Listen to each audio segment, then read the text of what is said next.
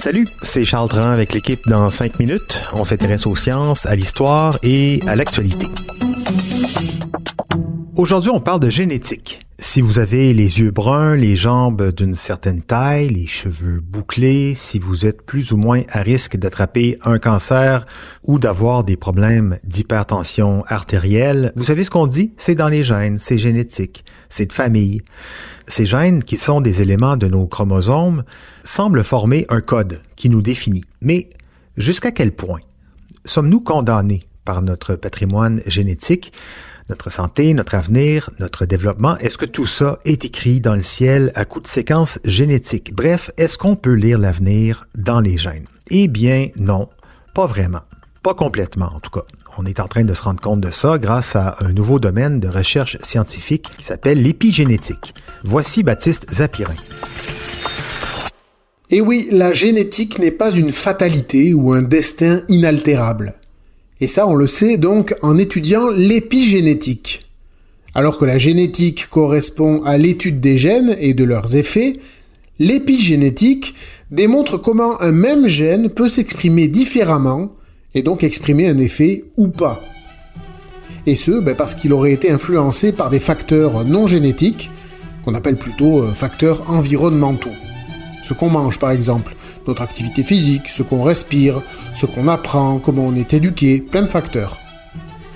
L'épigénétique, c'est donc l'étude des changements d'activité des gènes, qui font que d'innombrables traits de personnalité liés aux gènes, comme la pilosité, la taille ou la santé, peuvent s'hériter d'un parent à enfant, mais aussi se perdre, et ce sans que le gène correspondant soit modifié. Il est juste inactif. Ça ne fait pas très longtemps qu'on étudie ce phénomène, en gros depuis les années 80. À Montréal, par exemple, à l'université de McGill, le généticien et professeur de pharmacologie Moche Sif s'en est fait une spécialité depuis 30 ans. Ses recherches aident à comprendre comment, concrètement, les gènes sont neutralisés ou pas.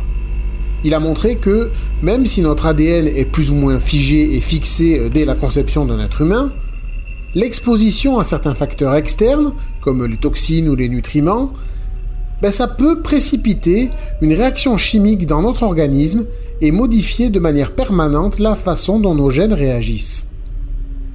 Notre développement entraîne une accumulation plus ou moins forte de marqueurs chimiques qui déterminent l'intensité de l'expression de nos gènes, voire même euh, les neutralisent complètement. L'ADN est toujours en nous, sa séquence n'a pas été modifiée, mais son expression, sa fonction, elle est altérée ou inactive. L'éducation des enfants, l'environnement dans lequel ils grandissent, voilà donc des éléments eux aussi très importants, car les changements de l'expression génétique peuvent dépendre des expériences vécues par les enfants. C'est pour ça que des jumeaux identiques, par exemple, n'ont pas forcément le même comportement, les mêmes habiletés, le même état de santé ou euh, qui n'ont pas les mêmes performances scolaires ou sportives. Un article du Centre de développement de l'enfance de l'Université de Harvard explique l'impact de l'épigénétique sur les jeunes enfants. Les gènes que les enfants héritent de leurs parents biologiques contiennent de l'information sur leur développement, par exemple leur taille à l'âge adulte ou leur tempérament. Et cet épigénome peut être modifié par des expériences positives comme les relations constructives ou les occasions d'apprentissage, ou encore par des facteurs négatifs, comme les produits toxiques, l'absence d'activité physique ou les situations stressantes. Et tout ça, ça laisse une signature épigénétique distinctive sur les gènes. Cette signature, qui peut d'ailleurs être temporaire ou permanente, elle agit sur la capacité d'activation ou de désactivation des gènes. Des études récentes indiquent qu'il serait même possible de renverser certains changements négatifs et de rétablir un bon fonctionnement. Et comme le cerveau d'un jeune enfant se montre particulièrement sensible aux changements épigénétiques, la meilleure stratégie reste de favoriser des relations attentives et de réduire le stress pour faciliter le développement d'un cerveau solide dès le départ.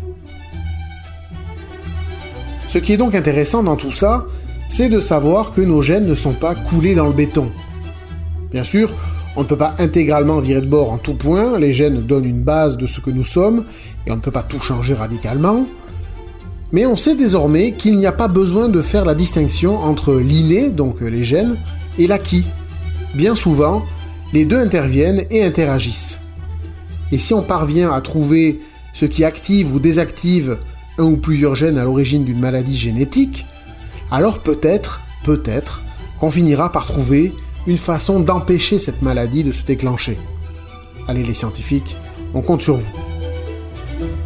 Ouais, évidemment, l'épigénétique, on ne l'étudie pas uniquement pour euh, des raisons de recherche fondamentale, pour la beauté de la science. Derrière ce domaine de recherche, il y a des enjeux importants sur le plan de la santé, des applications très concrètes. On pourrait envisager des épimédicaments, par exemple, capables de changer l'expression des gènes et soigner des maladies génétiques sans avoir donc besoin de supprimer ou de modifier des gènes.